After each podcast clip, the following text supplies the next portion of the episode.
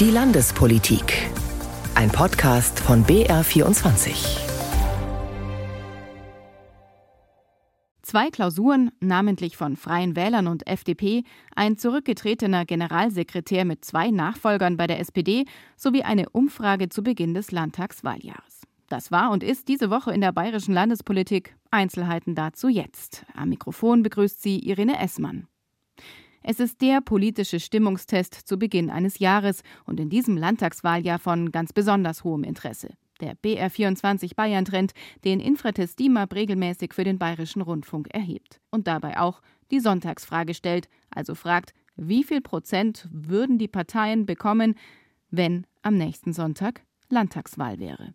Die Erkenntnisse CSU und Freie Wähler haben eine stabile Mehrheit. Zweitstärkste Kraft sind und bleiben die Grünen. Die AfD hat ihr bislang bestes Bayern-Trendergebnis. Die SPD bleibt knapp einstellig und die FDP wäre dieser Umfrage zufolge nicht mehr im Landtag. Die Reaktionen aus den Parteien auf dieses Stimmungsbild gut neun Monate vor der Landtagswahl hat Ralf Fischer zusammengefasst. Im neuen BR24 Bayern-Trend kann die CSU leicht zulegen. 38 Prozent würden sie wählen. Generalsekretär Martin Huber kann mit diesen Werten an den Koalitionsplänen festhalten. Wir haben mehrfach deutlich gemacht, Schwarz-Grün schließen wir definitiv aus. Wir wollen eine bürgerlich-konservative Mehrheit und das bedeutet, dass wir gemeinsam mit den Freien Wählern weiter regieren wollen. Der Koalitionspartner, die Freien Wähler, verlieren spiegelbildlich einen Punkt und kämen auf 10 Prozent. Aber für Parteichef Aiwanger, Zitat, passt das. Die gemeinsame Mehrheit sei stabil. Ja, unser Ziel ist natürlich zunächst mal weiter zu regieren, weil wir gesehen haben, wir haben in diesen vier Jahren sehr viel bewegt und haben weitere große Ziele. Und natürlich wollen wir unser Ergebnis eher ausbauen, als schmäler zu werden. Aber ich gehe davon aus, dass wir bei der Wahl wie immer ein paar Prozentpunkte mehr kriegen wie bei den Umfragen. Und dann haben wir wieder irgendwo bei 12, 13 Prozent unterwegs. Damit können wir arbeiten. Die Grünen kämen aktuell auf 18 Prozent. Da sei mehr drin, sagt Spitzenkandidatin Katharina Schulze. Wir wollen so stark werden, dass niemand an uns vorbeikommt, denn Bayern hat eine bessere Regierung verdient. Wir werden uns jetzt also mit Leidenschaft äh, und Herzblut in diesen Wahlkampf äh, werfen. Wir werden in den Wettstreit der besten Ideen eintreten, denn aus äh, unserer Sicht ist in Bayern zu viel liegen geblieben und es braucht starke Grüne in Regierungsverantwortung auch in Bayern. An mehr denkt auch die Bayern-SPD. Neun Prozent würden sie aktuell wählen. Landeschef Florian von Brunn peilt aber 15 Prozent plus X an. Ich bin sicher, dass wir im Laufe dieses Landtagswahljahrs zum einen deswegen äh, zunehmen werden, weil die Situation sich zum Beispiel bei den Energiepreisen deutlich verbessern wird, weil die Regierung Scholz hier gute Arbeit macht. Ähm, und zum anderen werden wir dann auch unsere Themen auf die Straße bringen. Und auch die FDP benötigt mehr. Mit 4 Prozent der Stimmen wären sie nicht mehr im Landtag vertreten. Doch sie legen um einen Punkt zu. Parteichef Hagen hält deshalb die Talsohle für durchschritten. Und ich bin zuversichtlich, dass schon bei der nächsten Umfrage wir wieder über der 5-Prozent-Hürde liegen werden. Leicht zulegen kann auch die AfD in der aktuellen Krisenzeit um einen Punkt auf 13 Prozent. Der beste Wert im Bayern-Trend bisher für die AfD. Landeschef Stefan Protschka dämpft die Erwartungen. Natürlich lesen sich 13 Prozent schön, aber diese Momentaufnahme, das Ergebnis halten, wäre in Ordnung. Wir hatten über 10 Prozent. Wenn wir es ein bisschen ausbauen könnten, wären wir hoch zufrieden damit. Die Landtagswahl findet am 8. Oktober statt. Ralf Fischer mit einer Momentaufnahme zum Start des Landtagswahljahrs. Aber die Wahlen in den vergangenen Jahren haben allesamt gezeigt, die Menschen entscheiden sich immer kurzfristiger, wo sie ihr Kreuzhalt setzen. Es kommt auf die Stimmung im Land an, auf das oder die Themen, die die Menschen in den Wochen vor einem Wahltermin umtreiben. All das müssen die Wahlkampfmanagerinnen und Manager und die Agenturen der Parteien im Blick haben. Die Landtags-SPD musste diesbezüglich erst einmal einen Rückschlag verdauen. Ihr Generalsekretär, der ja qua Amt oberster Wahlkampfmanager ist, verkündete am Dienstag seinen Rücktritt. Einigermaßen überraschend, wenngleich mit Vorgeschichte. Achim Wendler. Er sei seit Monaten mit öffentlichen Vorverurteilungen konfrontiert, schreibt Arif Taschtelin in einer Erklärung. Dies sei für ihn und für seine Familie zur Belastung geworden. Und weiter, er wolle seiner Partei helfen, ohne Ablenkung in dieses so wichtige Landtagswahljahr zu starten, so der 48-Jährige. Sein Mandat im Landtag, wo er seit 2013 sitzt, will Taschtelin behalten. Im Dezember war bekannt geworden, dass die Jusos Taschstelle nicht mehr auf ihre Veranstaltungen einladen. Er habe sich weiblichen Jusos gegenüber unangemessen verhalten, so die Begründung. Konkret der Vorwurf, Taschstellen habe eine junge Landtagskandidatin um ihre Handynummer gebeten, aus deren Sicht offenbar aufdringlich. Die Jusos forderten daraufhin schnelles und konsequentes Handeln. SPD-Landeschef von Brunn teilte damals mit, auf seinen Vorschlag hin absolviere Taschstellen ein Achtsamkeitstraining. Jetzt sagt von Brunn, er respektiere den Rücktritt und danke Taschstellen für die gute Arbeit. Zum Start ins Wahljahr muss sich Spitzenkandidat von Brunn nun einen neuen General suchen. Wichtigste Kriterien laut von Brunn, der Neue müsse Kante zeigen und Wahlkampf können. Und Florian von Brunn ist schnell fündig geworden. Am Freitag präsentierten er und seine Co-Landeschefin dem SPD-Vorstand einen neuen Generalsekretär, beziehungsweise ein Generalsekretärstandem. Es sind die niederbayerische Landtagsabgeordnete und Fraktionsvize Ruth Müller und als ihr Stellvertreter der Nürnberger SPD-Chef und Stadtrat Nasser Ahmed. Laut Florian von Brunn ein vielversprechendes Tandem. Beide können anpacken, beide sind hochmotiviert. Insofern werden wir einen sehr guten Wahlkampf machen und werden genau die Themen ansprechen, die die Menschen in Bayern ähm, auch im Moment bewegen. Ruth Müller ist 55 Jahre, Ahmed Nasser 34 Jahre und nicht nur altersmäßig sind die beiden recht unterschiedlich, zählt Ahmed auf. Gemeinsam stehen wir für etwas, wofür die SPD steht, und zwar für Vielfalt.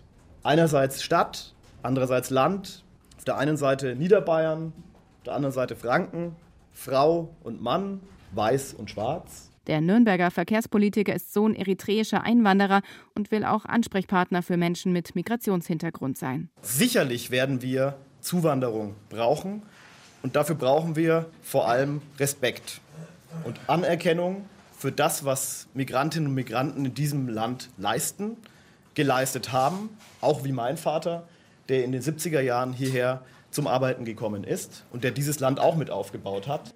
Und sie hat ihn sich als Stellvertreter ausgesucht, Ruth Müller, seit zehn Jahren im Landtag und seit 15 Jahren Kreisvorsitzende der SPD Landshut. Im Anschluss an ihre Nominierung hatte ich Gelegenheit, mit der neuen Generalsekretärin der Bayern SPD zu sprechen. Frau Müller, wie wollen Sie das ausgegebene Ziel Ihres Spitzenkandidaten erreichen, 15 Prozent plus X, als jetzt oberste Wahlkampfmanagerin? Na, wir werden einen engagierten Wahlkampf machen. Wir haben Unterstützung aus äh, Berlin.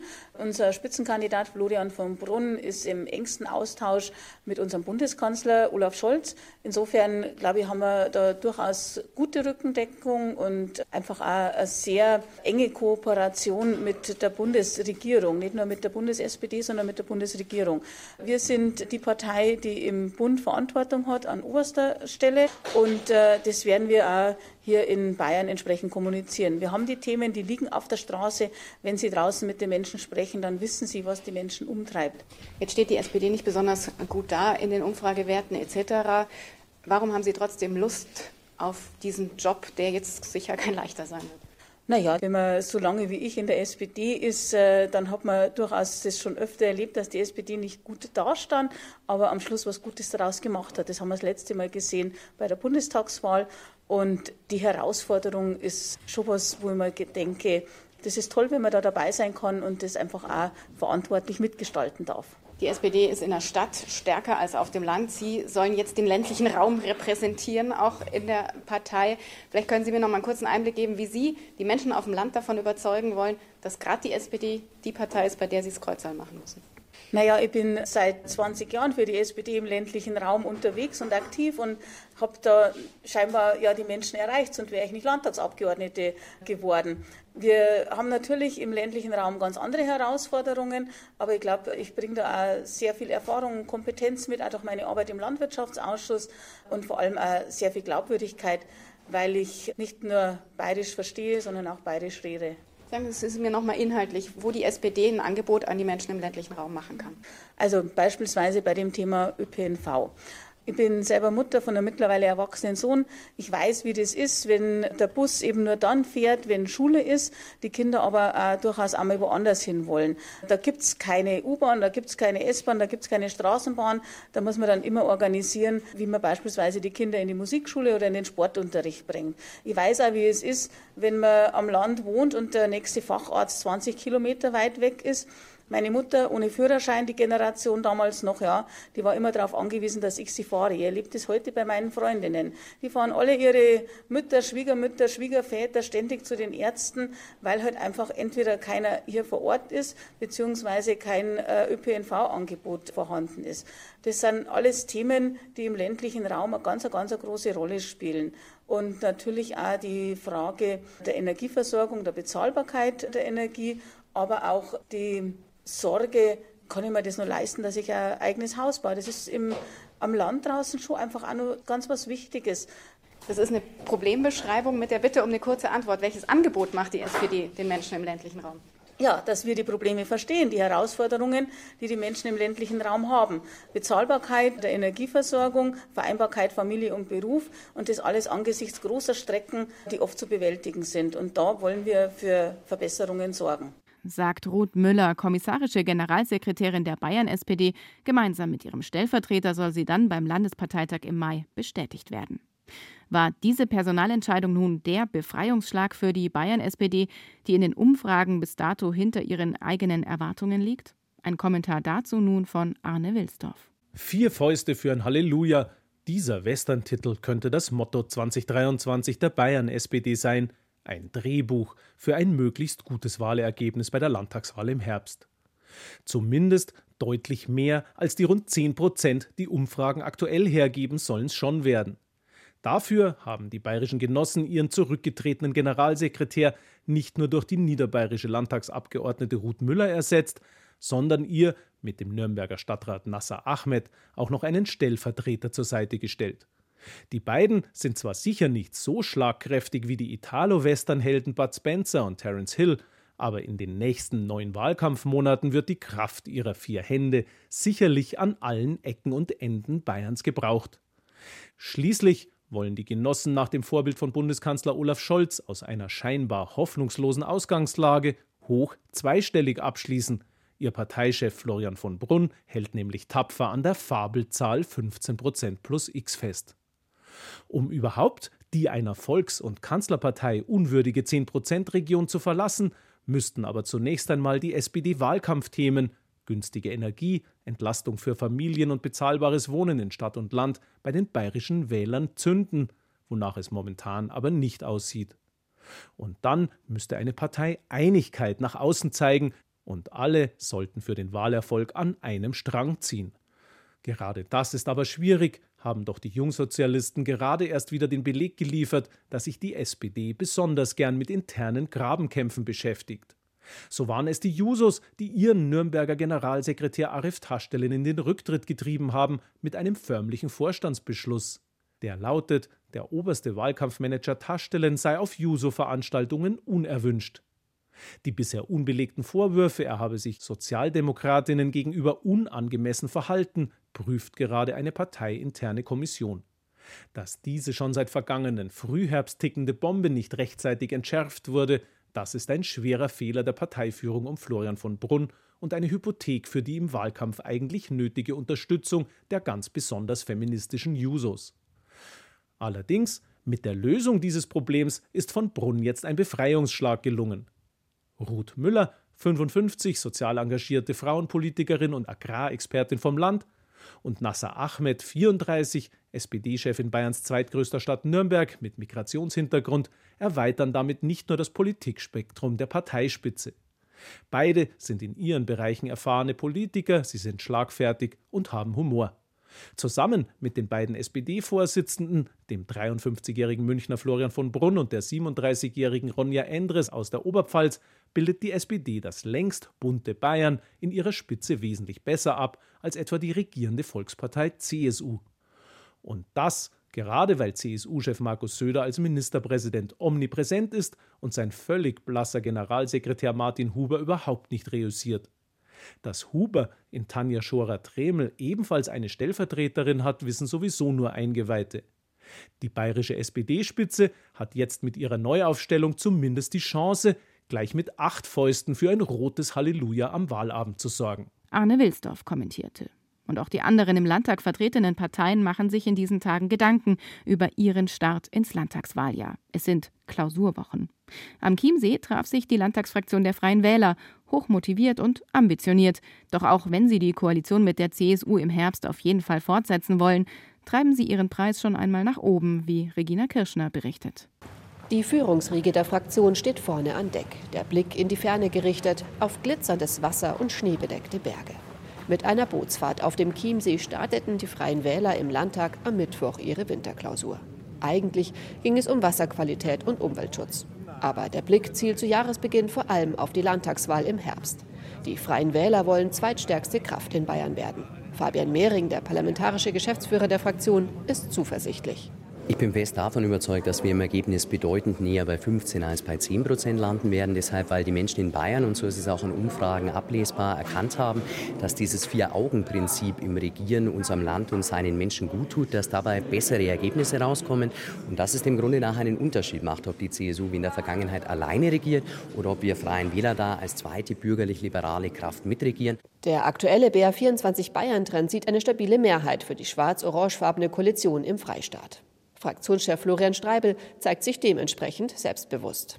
Wir werden sicher also unsere Forderungen in einen Koalitionsvertrag äh, schon vorbringen. Und ich denke auch, dass Minimum ein Ministerium mehr für uns rausschauen wird. Das Ressort Landwirtschaft, Justiz oder auch das Innenministerium könnte er sich für seine Partei gut vorstellen.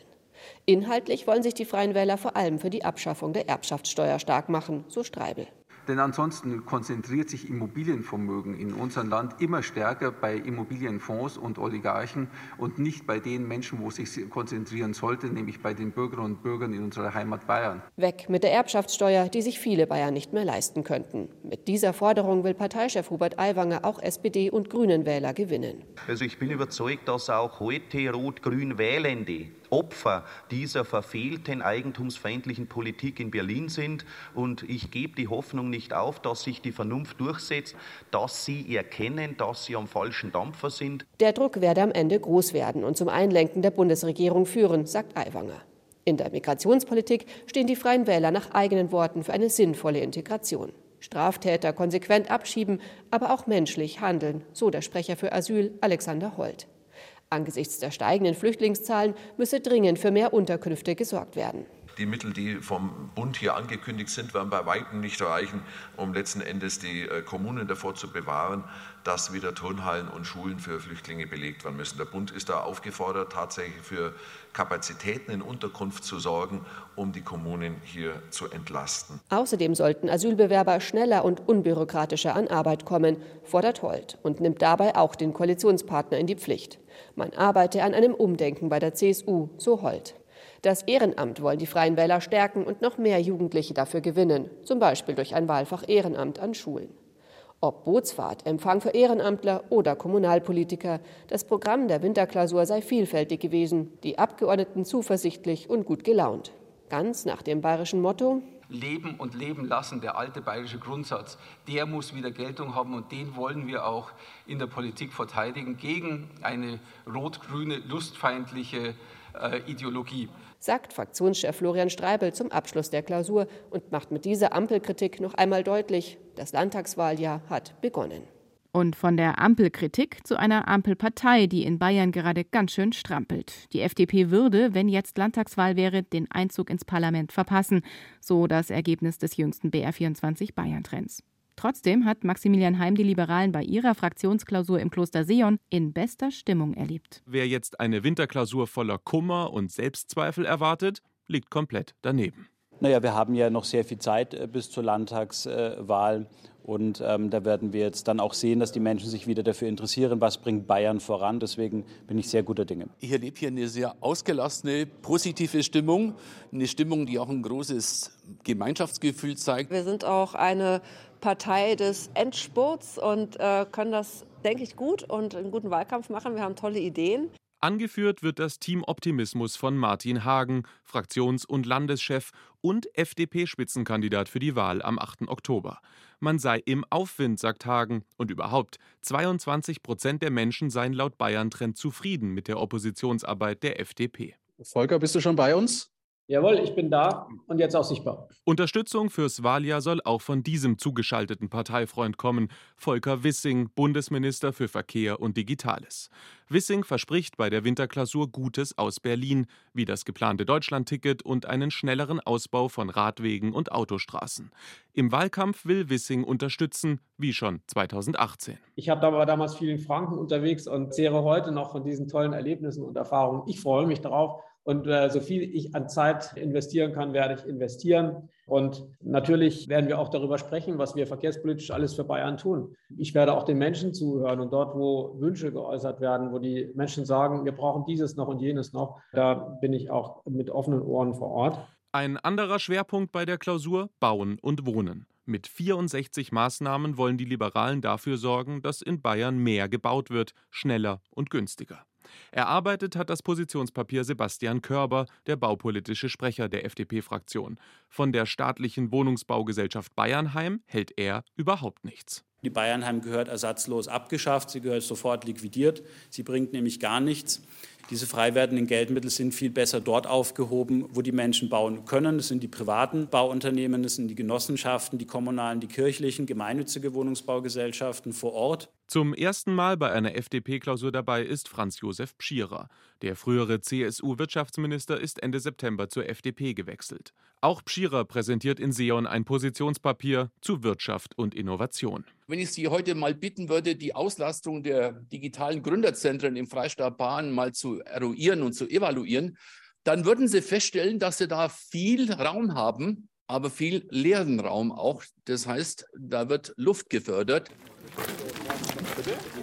Zum Schluss dieses Beitrags beim kleinen Seespaziergang nochmal eine Frage an Albert Dün, der in der Fraktion auch eine Art Stimmungsmacher ist. Hilft oder schadet die Regierungsbeteiligung im Bund den bayerischen Liberalen eigentlich? Entgegen meiner Prognose ursprünglich denke ich doch, dass die FDP-Bund uns eine ganze Menge unterstützt hat jetzt und äh, da wird mehr kommen.